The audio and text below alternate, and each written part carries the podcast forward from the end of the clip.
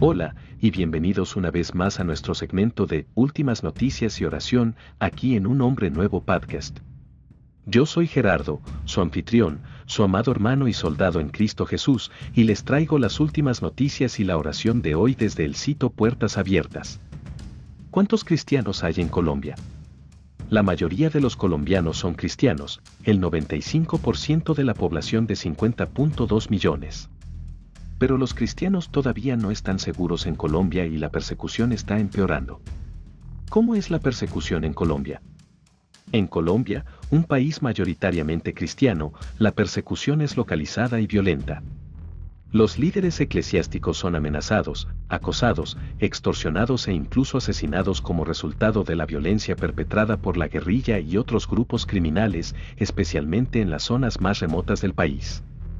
En la mayoría de los casos, esta violencia es el resultado directo de los cristianos que denuncian la corrupción y la violencia, trabajan por la defensa de los derechos humanos y ambientales, sirven a los jóvenes y buscan la paz y la justicia, todo lo cual pone en peligro las actividades ilegales de los grupos criminales. Los cristianos son vistos como impedimentos para el reclutamiento forzoso de personas, especialmente jóvenes, para los grupos rebeldes y para el narcotráfico y el crimen organizado que paga por estos grupos. En las comunidades indígenas existe una oposición significativa hacia los misioneros cristianos y los conversos indígenas, quienes pueden enfrentar encarcelamiento, abuso físico y la confiscación de propiedad, entre otras formas de castigo. Además, parece haber una intolerancia creciente hacia los cristianos en la esfera pública y un énfasis en el secularismo por encima de una sociedad pluralista que valora todas las voces, incluidos los cristianos. ¿Quién es más vulnerable a la persecución? Los cristianos en mayor riesgo en Colombia son los seguidores de Cristo que viven en regiones donde los grupos rebeldes y las bandas de narcotraficantes, que en algunos contextos pueden ser lo mismo, ejercen el control.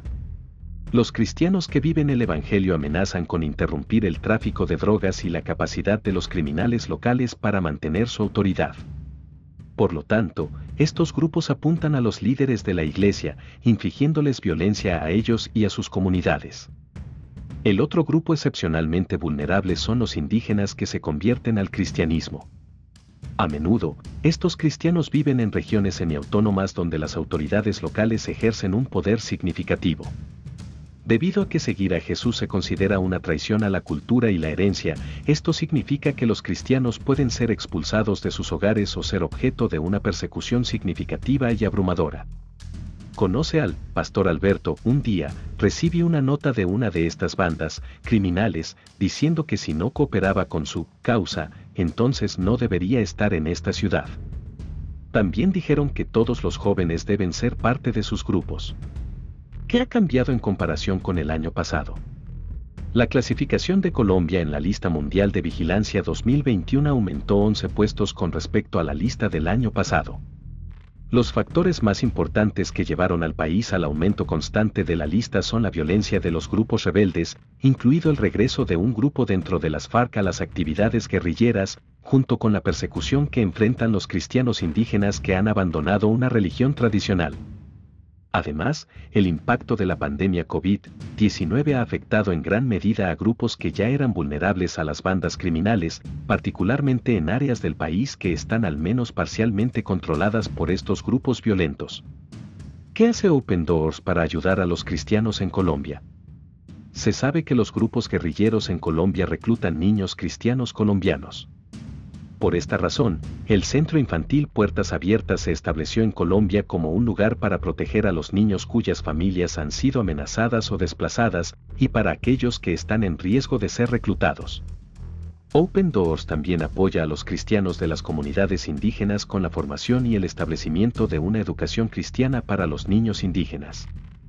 Puertas Abiertas fortalece a la iglesia perseguida en Colombia al desarrollar y entregar materiales bíblicos, construir escuelas cristianas para cristianos indígenas, brindar programas educativos y brindar ayuda de emergencia a los seguidores de Jesús perseguidos. ¿Cómo se puede rezar por Colombia? Ore por los cristianos que viven en áreas controladas por grupos rebeldes y criminales. Ore para que Dios los mantenga a salvo y les dé el valor para continuar viviendo y predicando su evangelio. Ore por las familias de los líderes de la iglesia que han sido asesinados en Colombia este año.